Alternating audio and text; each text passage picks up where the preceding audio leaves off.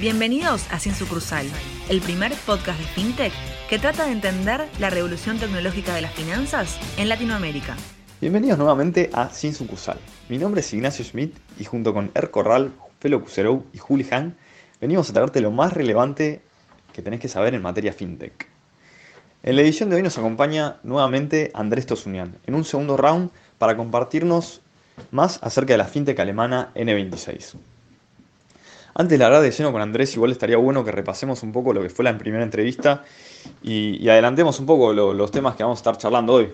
La verdad que aprendimos un montón en la, primera sobre qué es N26, qué productos tiene, cómo se compara con los bancos. Ahora vamos a entrar un poco más en esta diferenciación entre Latinoamérica y, lo que es Europa para entender cómo él lo, vio de primera mano, digamos. Eh, Tosu, ahí una pregunta que nos hacíamos con los chicos y, que en varias digamos, de las charlas con otros invitados salió es entender, digamos, en cuanto a los bancos tradicionales, ¿cómo ves que se está encarando el proceso, digamos, de digitalización en Europa eh, versus Latinoamérica? Bueno, em, la verdad que sí hay una, por lo menos vemos una diferencia bastante em, importante relacionado un poco a lo que les comentaba en, el episodio anterior, ¿no? que, eh, toda la regulación de, de PSD2 que da un marco regulatorio a cómo es la interoperabilidad entre las entre los distintos eh, instituciones financieras, hace también y empuja a los bancos tradicionales a que se tienen que adaptar a esa nueva realidad eso les los pone en una situación de llamarle innovación o llamarle adaptación en la cual tienen que invertir en tecnología e invertir en poner recursos para poder resolver justamente este tipo de problemas que son problemas eh, de, los, de las personas, pero que se resuelven con, tecnología.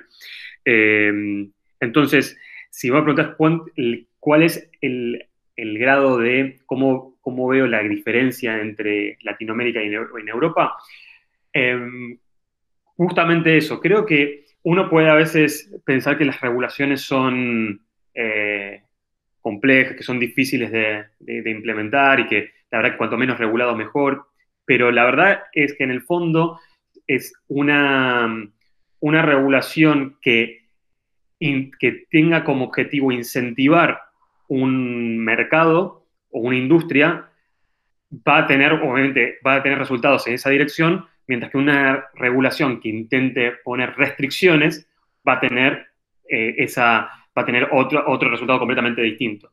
Eh, creo que si en, tanto en Argentina como en el resto de Latinoamérica se pueden, eh, que se está dando, porque se está dando, México también empezó con su regulación fintech, en Brasil también se dio, se dio pues empieza a dar toda esta un poco más la flexibilización para los distintos tipos de licencias bancarias y demás.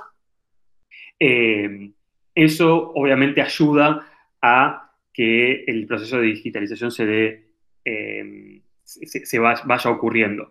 En Europa lo que tiene es que obviamente como tiene una regulación y un mercado común es más homogéneo. En Latinoamérica cada país tiene sus propias particularidades y las adaptaciones y las regulaciones como se, son, cómo se escriben en cada país. Eh, la legislación es particular, ¿no? Pero el proceso te diría que es muchísimo, es bastante más avanzado en, Europa que en Latinoamérica. Eso es, una realidad. Clarísimo, Tosu. Y mm, siguiendo con, con esto que Europa decís que es un, mercado más, avanzado, que la regulación está más clara, em, ¿cómo, ves el tema de que, o sea, nosotros si pensamos desde Latinoamérica a Europa, creemos que muchísima de la gente está bancarizada. ¿Esto es así? O sea, ¿hay mucho más acceso a los bancos? ¿Qué, papel ocupan la fintech en eso? Y dentro de esta pregunta también te quería preguntar eh, ¿hay inclusión financiera? ¿Hay un segmento de la población que no tiene acceso a bancos y que, eh, o sea, a través de fintechs o bancos digitales se está incluyendo? Bueno, creo que hay una, hay, que separar muchísimo y hay que diferenciar muchísimo lo que es eh, lo que en este, en este punto de lo que respecta a inclusión financiera en Latinoamérica y en, en Europa, sí hay diferencias. Uno, eh, por un lado, en, en, Latinoamérica en general tenés un nivel de informalidad, una economía informal muy grande, y eso es una realidad. Entonces, de la manera que vos puedas servir con productos financieros a ese segmento de la población, eh, ya sea con una, una, cuenta gratuita, con una forma simple de acceder a, a un producto financiero, hace que, obviamente, eh, eh, obviamente se trabaje en pos de, la inclusión, de, incluir financieramente ese segmento de la población. En Europa no tenés ese nivel de de informalidad. eso es una realidad. Pero sí, lo que tenés obviamente son, tenés eh, distintos tipos de usuario que eh, podamos, digamos, hay un, segundo de la población que es muchos freelancers, un montón de freelancers que hay en, en, Europa y donde nuestros productos se hacen mucho, eh, funcionan muy bien, obviamente, porque los generalmente bancos tradicionales lo típico que te pido, bueno, recibo de sueldo, cómo, o sea, demostrar ingresos eh, constantes. Eh, y muchas veces los que trabajan de manera freelance no tienen ingresos que son sostenidos en el tiempo, que son variables, eh, mucho para que son estudiantes o estudiantes que, que vienen a estudiar y que reciben fondos desde otras partes de Europa. En ese sentido, no, digamos, lo que es a nivel si preguntas, obviamente no hay una, para ponerlo en perspectiva, es, tienes un producto, un producto digital con una cuenta, una cuenta digital con una tarjeta de débito, funcionan en Latinoamérica y funcionan en Europa. Y en, Latinoamérica resolves o te mueves en el sentido de incluir financieramente a un segmento de la población. En Europa lo que haces es generar competencia y provees de mejores servicios a la población. Buenísimo, Motosu, súper claro.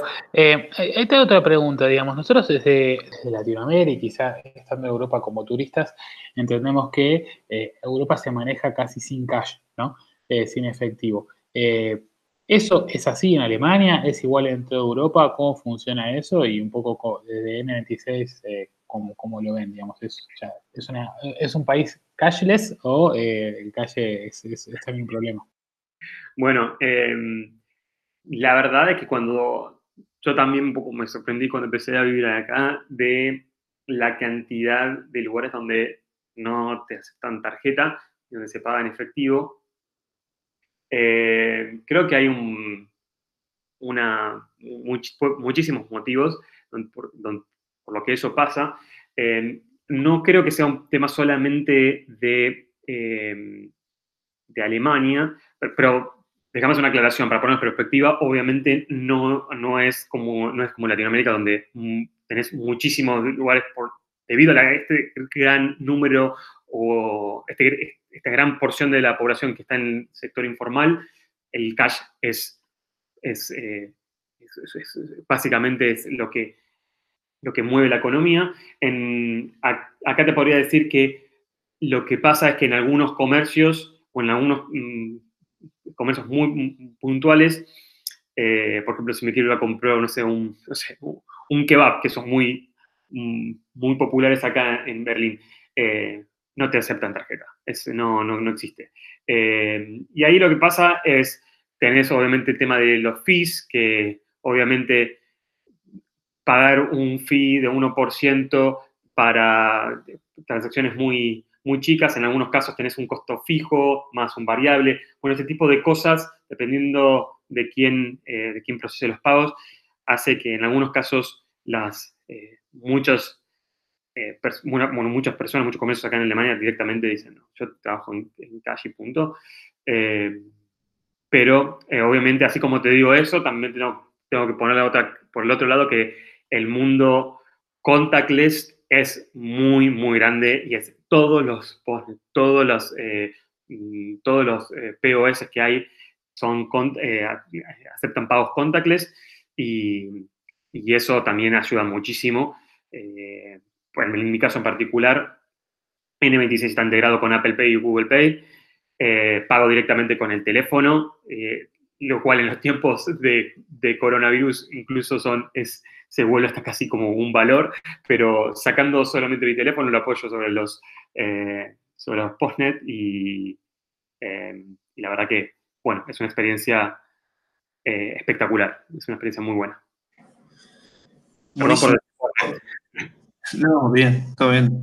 Justo nos das el pie para la próxima pregunta que, te queríamos hacer, que es, ¿existe en Europa, o por lo menos en, Alemania y en los países donde está N26, el, pago con QR, digamos, es, un caso de uso, eh, con, digamos, con masa crítica? O porque algo que siempre hablamos en varios de los capítulos es, ok, eh, en Latinoamérica y en Asia está muy instalado el QR porque por ahí no había una población que estaba muy bancarizada o acostumbrada al pago con tarjeta, pero en Europa y Estados Unidos no.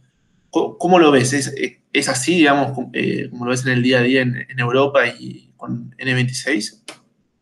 Bueno, no, acá te diría que los pagos con QR no son, eh, no son, eh, no tienen masa crítica como tienen en Argentina o en algunas partes también, en algunas partes de, Brasil o en algunas partes de Latinoamérica, México también. pero creo que la razón principal ahí es el QR lo que te permite es realizar pagos digitales con un dispositivo como un teléfono de manera muy simple y barato, porque no tenés la necesidad de tener un, em, un, POS que, em, que, permita, como decía antes, que esté con el, donde tenés, una, tenés dos cosas, vamos para separarlo. La infraestructura o la red de POS que aceptan pagos contactless con el parque de tarjetas contactless en Latinoamérica en general es bajo, cuando en Europa las tarjetas contactless vienen hace bastante tiempo y los POS contactless también. Entonces, la realidad es que pagar con el teléfono, que al final el caso de uso es quiero saco mi teléfono y quiero pagar, con Apple Pay o Google Pay eh, se hace es muy, muy simple porque tenés una red que te permite pagar con, eh, con contactless.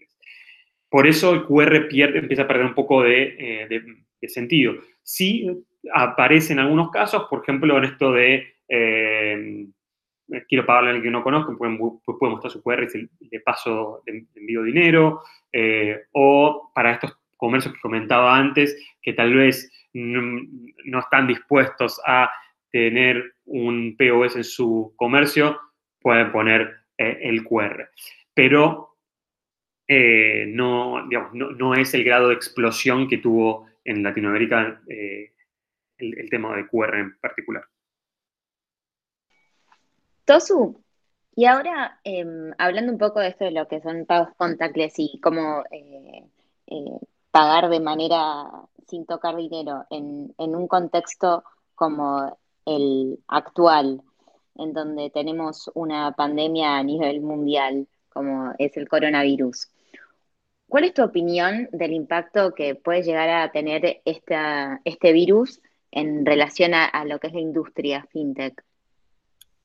Bueno, mira, la verdad es que creo que nadie sabe bien cómo va a terminar esta historia de eh, lo que está pasando con, el coronavirus. Eh, es tal el grado de, lo que está, es tan increíble lo que está pasando que creo que nadie vivió algo parecido en el pasado, que por eso nadie creo que sepa bien qué es lo que va a pasar. Si querés, a nivel muy personal, lo que creo es que eh, obviamente esto va a cambiar hábitos de todo tipo, hábitos de consumo, hábitos sociales y demás.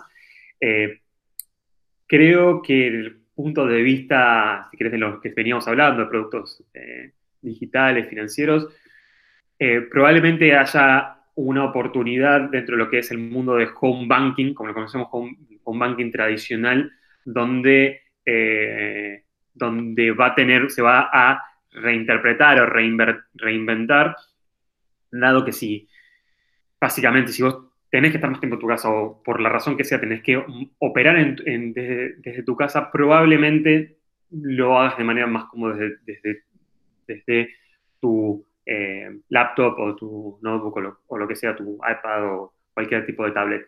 Em, es una apreciación muy personal. Creo que en general a lo mi punto de vista es que creo que hay una oportunidad o que se va a ver, se va a resignificar el valor del, del home banking en algún punto por el simple hecho de que la gente tiene que seguir operando, transaccionando, eh, chequeando sus cuentas. Generalmente si estás en tu casa, eso lo puedes hacer de manera eh, más tranquila con, con tu computadora.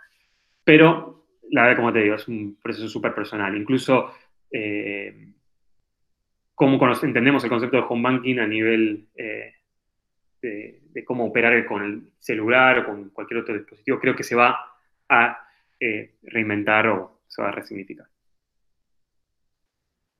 sí, súper claro. La verdad que a nivel general esta es una pésima noticia, obviamente, el tema del virus, pero esta es una de las pocas industrias donde realmente se considera que em, le, va, a generar un avance en sí.